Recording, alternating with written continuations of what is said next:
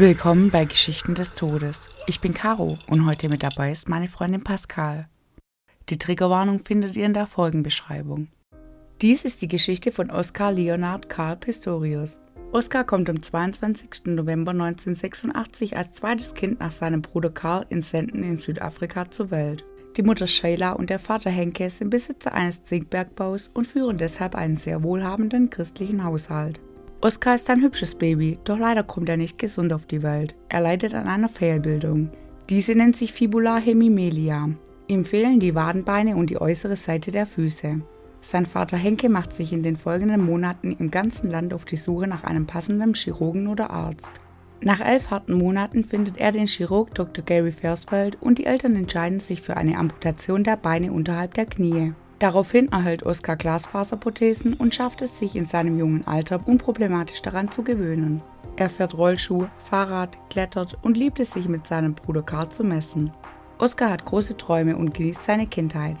Seine Eltern lassen sich scheiden, als Oskar sechs Jahre alt ist, und die Mutter Shaila erzieht ihn, den Bruder Karl und die drei Jahre jüngere Schwester Amy alleine. Sie ist gut zu ihm und stärkt Oskar in seiner Kindheit sehr. Sie sagt ihm immer wieder, er ist nicht behindert, sondern etwas Besonderes. So wächst er ziemlich sorglos auf. Seine einzige Angst, die ihn schon seit seiner Kindheit begleitet, ist die Angst vor Einbrechern. Mutter Shaila lebt diese Angst vor den Kindern deutlich aus, meldet auch der Polizei des Öfteren angebliche Geräusche, die nach einem Diebstahl klingen, und sagt den Kindern immer wieder, dass jemand ins Haus kommen kann und man sich schützen muss. Neben ihrem Bett liegt immer eine Waffe. Nicht ganz unverständlich, denn Südafrika gehört zu den gefährlichsten Ländern der Welt. Im ersten Quartal von 2022 wurden 6.083 Morde gemeldet, das sind 67 pro Tag. 10.818 Vergewaltigungen, also 153 pro Tag. Schaut man die Statistik der letzten Jahre an, stellt man fest, dass die Kriminalität in Südafrika fast dauerhaft so hoch war, beziehungsweise seit den 1990er Jahren sogar noch weniger geworden ist. Im Jahr 1993 lag die Mordrate etwas über 70 Morden pro 100.000 Einwohner. In den letzten Jahren der 90er und Anfang der 2000er sind die Zahlen etwas gefallen, aber seit 2012 geht es wieder rapide nach oben. Die Zahl der Einbrüche schätzt man auf über 22.000 im Jahr. Bei einem Einbruch dort kommen in der Regel vier bis acht Männer in das Haus und gehen sehr gewaltsam vor, meist mit lebensgefährlichen Verletzungen oder Tötungen. Mit 15 Jahren muss sich die 43-jährige Mutter Shaila einer Gebärmutteroperation unterziehen. Dabei gibt es Komplikationen, sie verstirbt und die Kinder ziehen zu dem Vater Henke. In der Highschool spielt Oscar zunächst Cricket, Rugby und Tennis. Im Juni 2003 verletzt er sich dann bei einem Rugbyspiel und kommt daraufhin im Januar 2004 in eine Rehabilitationsklinik. Dort beginnt er nun mit dem Laufen. Während ihn als Kind die schweren Prothesen beim Rennen behindert hatten, bekam er dank der fortschreitenden Technik Carbonfaserprothesen an die Beine, seine Cheetahs Gepardenbeine. Das Laufen macht ihm riesigen Spaß und er nimmt daraufhin am 28. Januar 2004 als einziger Behinderter an einem Rennen für die Schule teil. Er ist schnell und gewinnt. Die 100 Meter lief er in atemberaubenden 11,72 Sekunden. Kurz darauf trifft Oscar zufällig einen Trainer namens Ampilo der zu seinem eigenen Trainer wird, und einen Prothetiker namens François van der Watt. Die beiden Männer ermutigen ihn zu rennen und François hilft ihm dabei, maßgeschneiderte Laufblätter zu bekommen. Im selben Jahr tritt Oscar dann bei den Summer Paralympics in Athen an und holt sich dort die Goldmedaille über 200 Meter sowie eine Bronzemedaille über 100 Meter. Seine Bestzeit auf 100 Meter sind 10 Sekunden 91. Ab jetzt feiert der Fastest Man on No Legs einen Erfolg nach dem anderen. Bei den Paralympischen Spielen gewinnt er insgesamt sechs Goldmedaillen über 100, 200 und 400 Meter in der Klasse T44. Dabei stellt er einen Weltrekord auf. 2006 kehrt er zu seinem Betriebswirtschaftslehre-Studium an die Universität von Pretoria zurück. Ein Jahr später erhält er den BBC Sports Personality of the Year Helen Rollison Award. Oscar ist nun weltbekannt und wird Blade Runner genannt. Er gilt als das Symbol, dass man alles erreichen kann. Mit seinen Erfolgen verdient er auch ganz gut Geld. Das viele Geld, welches er jetzt verdient, gibt er sehr gerne für schnelle Sportwagen oder Motorräder aus. Er liebt die Geschwindigkeit und feiert gerne Partys. Außerdem kauft er sich einige Waffen und geht auch immer wieder zum Skistand. Er möchte bereit sein, wenn seine nicht nachlassende Angst vor einem Einbruch zur Realität werden würde. Mit seinen sportlichen Erfolgen gibt sich der ehrgeizige Oscar aber nicht zufrieden. Er will bei den Olympischen Spielen antreten. Nachdem ihm der Leichtathletikverband IAAF 2007 die Teilnahme zunächst verweigert, hebt der Sportgerichtshof CAS die Entscheidung am 16. Mai 2008 auf seine Berufung hin auf. Doch in 2009 kommt es kurz vor dem Sommertrainingscamp zu einem Bootsunfall. Dabei ist er mit einem Speedboot unterwegs und hat einen Betonsteg unter Wasser übersehen. Oscar erleidet mehrere Brüche im Gesicht, was nun eine Pause für ihn bedeutet. Doch dieser lässt sich nicht aufhalten, bleibt aktiv und geht im Jahr 2011 im südkoreanischen Daegu als erster beinamputierter Läufer einer WM, der gegen Nichtbehinderte antrat, in die Geschichte ein. Ein weiteres Jahr später erfüllt er sich den lang ersehnten Traum. Oscar ging bei den Olympischen Spielen 2012 in London für die 4x400 Meter Staffel an den Start und erreichte mit seinen Teamkollegen im Finale den achten Platz. Im selben Jahr 2012 wird Oscar für sein Engagement bei dem Low Risk World Sports Award als Sportler des Jahres mit Behinderung und ebenfalls bei dem Wang Young Achievement Award ausgezeichnet. The Time listet ihn unter den 100 einflussreichsten Menschen der Welt. Oscar lebt jetzt seinen Traum und kauft sich ein schönes Haus in Pretoria. Swimmingpool, mehrere Dachterrassen, die Einrichtung vom Feinsten. Im Wohnzimmer steht eine Glasvitrine, die seine Medaillen und Trophäen hervorhebt. Das schöne Gebäude befindet sich in dem Silverwoods Country Estate Viertel, einer der wohlhabendsten Gegenden in Südafrika. Die Anlage mit Seen, Parks und Palmen wird durch Security streng bewacht und ist durch eine Mauer vom Rest abgeschottet. Seine Angst vor Einbrechern aus der Kindheit begleitet ihn immer noch. Es wurde bereits ein paar Mal bei ihm eingebrochen, doch er ist zum Glück immer gut davongekommen. Manchmal erhält der bekannte Sportler auch Morddrohungen. Positives wiederum geschieht nach dem erfolgreichen Sommer im Oktober 2012. Oscar wird von seinem Kumpel Dustin auf ein Sportevent eingeladen. Dort werden die neuesten Automodelle vorgestellt und dafür viele Models engagiert. Die Stimmung scheint gut zu sein. Unter den vielen Models befindet sich die 29-jährige Reva Steenkamp. Reva ist ein südafrikanisches Model und eine bildhübsche Moderatorin. Oscar und sie kommen in ein Gespräch. Ein sehr gutes, denn er beschließt sie zu fragen, ob sie ihn auf ein Event noch am selben Abend begleitet. Sie stimmt dem zu. So gehen die beiden gemeinsam zu einer Gala und die Fotografen stürzen sich direkt auf das neue Paar. Reva erzählt ihrer Freundin, sie sei hin und weg und freut sich über das vergangene Date. Beide sind begeistert voneinander. Reva ist klug, sie hat einen Juraabschluss und arbeitet seit 2013 sehr fleißig an ihrer Modelkarriere. Sie wird zweimal zur Sexist Woman Alive gekürt und ist dazu noch politisch aktiv. Sie setzt sich für Frauenrechte ein. Die beiden passen sehr gut zusammen. Sein Glauben war Oscar schon immer wichtig. Er betet oft. Auch Reva ist gläubig und unterstützt ihn in seinem Glauben. Manchmal beten sie auch gemeinsam. Sie sind zwar noch am Anfang ihrer Beziehung, aber die Beziehung ist intensiv und sie planen eine gemeinsame Zukunft. Intensiv ist auch die Eifersucht, die Oscar immer wieder quält. Und das behält er auch nicht für sich. Deswegen beginnt der Streit mit ihr, reagiert über und wird auch mal etwas gröber. Aber er sagt, er liebt sie sehr und sie sei alles für ihn. Auch in anderen Situationen ist es nicht unüblich, dass Oscar ab und zu mal wütend wird und diese Wut immer sehr deutlich zeigt. Bei einem Vorfall mit der Polizei, als er einen Strafzettel für das zu Schnellfahren im Straßenverkehr erhält, schießt er, während er am Steuer sitzt und fährt, aus Wut dreimal in die Luft. Es ist Mittwoch, der 13. Februar 2013, der Tag vor Valentinstag. Reva kommt gegen 18 Uhr zu Oskar nach Hause. Sie wollte eigentlich heute mit ein paar Freundinnen weggehen und Oskar hatte auf den Abend auch etwas geplant. Aber sie ruft ihn an und fragt, ob sie den Abend nicht lieber gemeinsam verbringen sollen und dann morgen gemeinsam in den ersten Valentinstag starten. Er sagt dem zu und freut sich auch darüber, den Abend gemeinsam mit ihr etwas ruhiger ausklingen zu lassen. Es ist kurz vor 19 Uhr und Oskar kommt ins Haus. Dort wartet Reva, die gerade am Kochen ist, mit einer Überraschung auf ihn. Auf dem Tresen liegt ein kleines eingepacktes Geschenk mit einer Karte darauf. Er freut sich und will es direkt aufreißen, doch sie bittet ihn, dies erst morgen zu tun. Auf der Karte steht Roses are red and violets are blue. I think today is a good day to tell you that I love you. Sie haben sich zu dieser Zeit noch nicht gesagt, dass sie sich lieben und morgen wird für Reva das erste Mal sein. Oskar hat auch an sie gedacht und ein Geschenk für sie vorbereitet. Er hat ein Armband anfertigen lassen, welches sie morgen gemeinsam holen werden. Oskar und Reva essen gemeinsam zu Abend. Danach legt er sich auf die Couch, schaut Fernsehen und sie macht nebenbei noch eine Runde Yoga. Gegen 21 Uhr gehen die beiden ins Schlafzimmer. Dort ist es ziemlich warm geworden. Die Klimaanlage tut schon ein paar Tage nicht mehr. Oskar öffnet deshalb die Balkontür und stellt zwei Ventilatoren auf den Balkon. damit diese die kalte Luft reinblasen. Er zieht sich die Prothesen aus und legt sich hin und die beiden reden noch miteinander.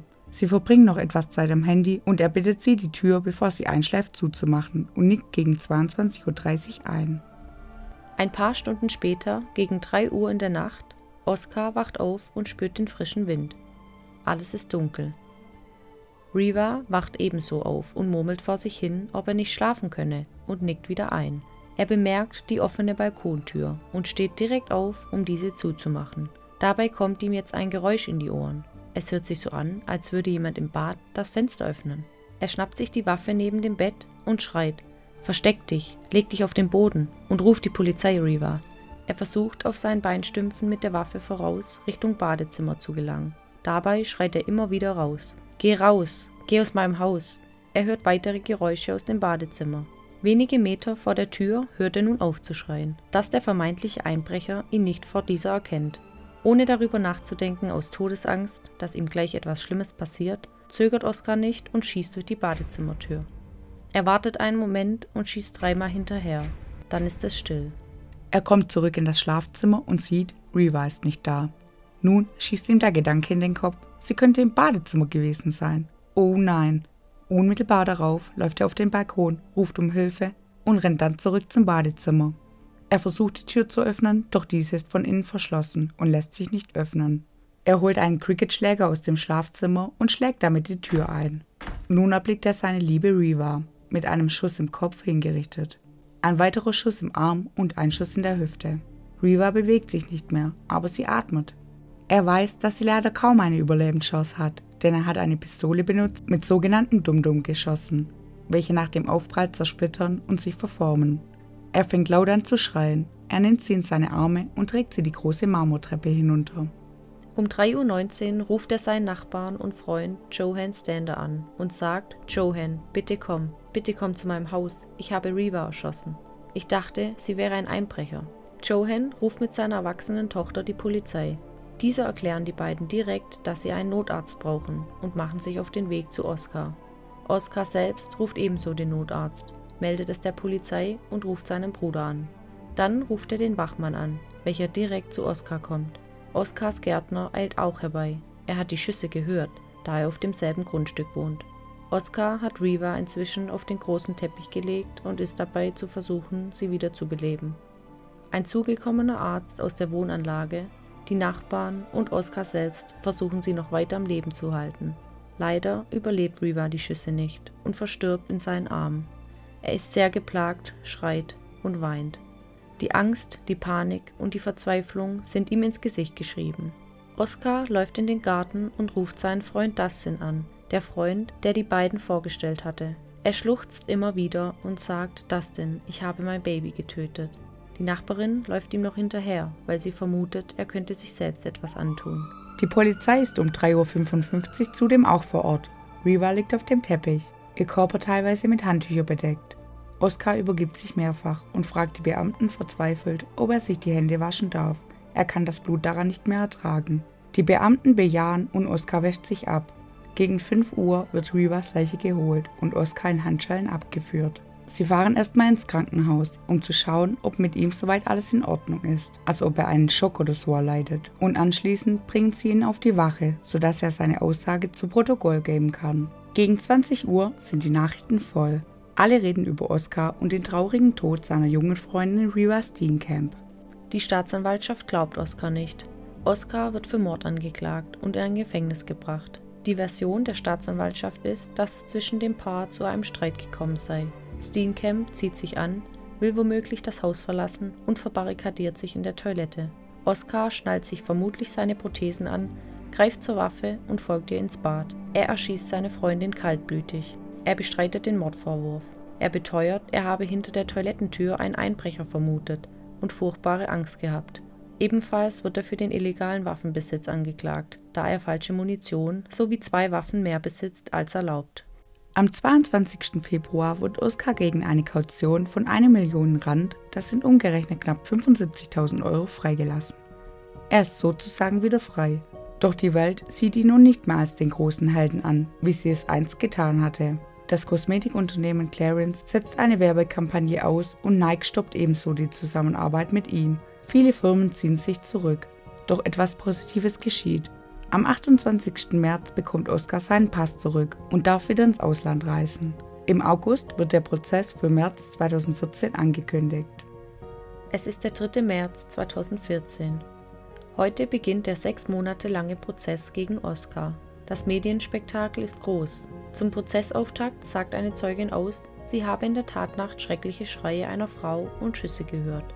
Eine weitere Nachbarin hörte anscheinend gegen 1.50 Uhr einen lauten Streit zwischen einem Mann und einer Frau.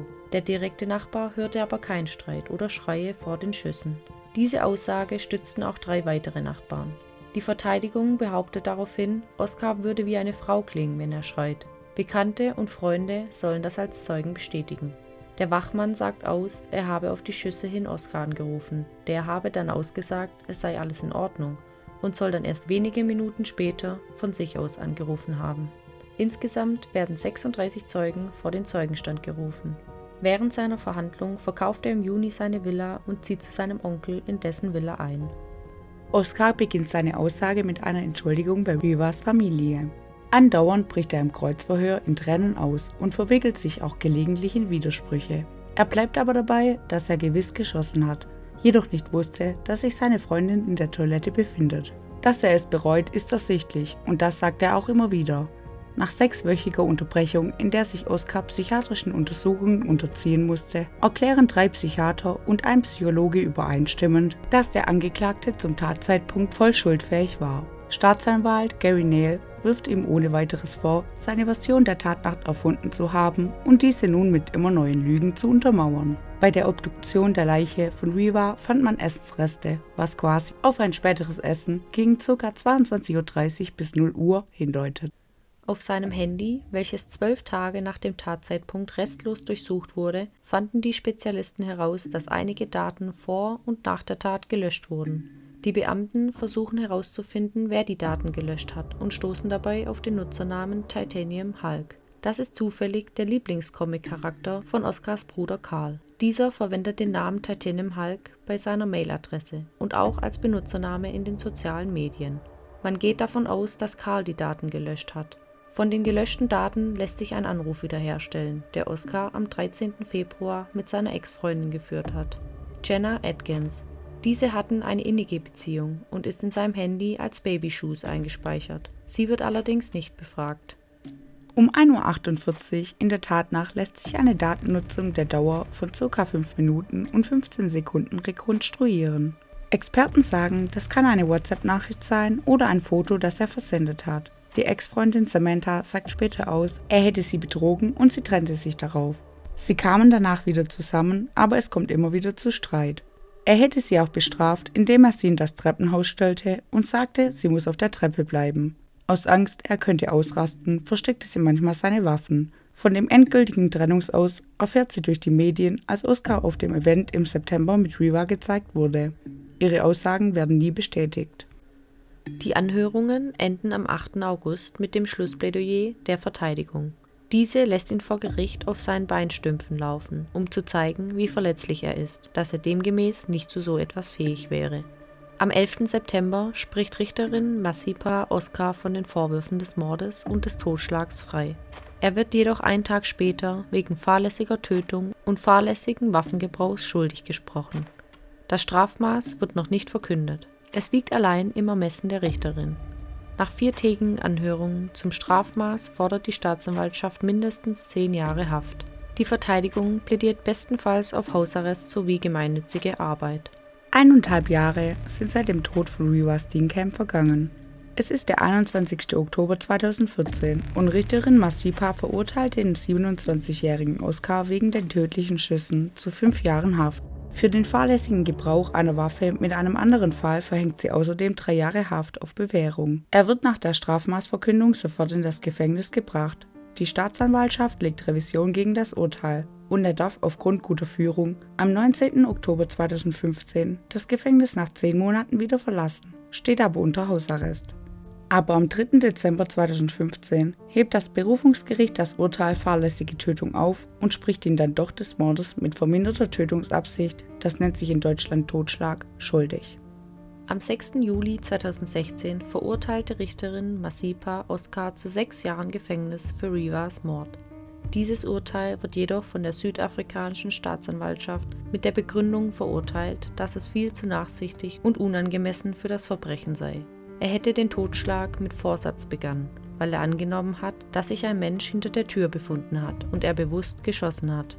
Am 6. August wird Oskar wegen Schnittverletzungen an den Handgelenken in ein Krankenhaus eingeliefert. Daraufhin macht ein angeblicher Selbstmordversuch weltweit Schlagzeilen. Im Jahr darauf, am 3. November 2017, fällt das endgültige Urteil. Das oberste südafrikanische Berufungsgericht setzt den Schuldspruch auf 13 Jahre und 5 Monate herauf. Oskar sitzt heute noch immer im Gefängnis. Letztes Jahr hätte er die Möglichkeit gehabt, auf Bewährung freizukommen. Es steht immer noch in Fragen, da man in Südafrika auf Bewährung nach der Hälfte der Haft entlassen werden kann, wenn man sich vorher mit der Opferfamilie trifft, mit ihnen spricht und diese der Entlassung zustimmen.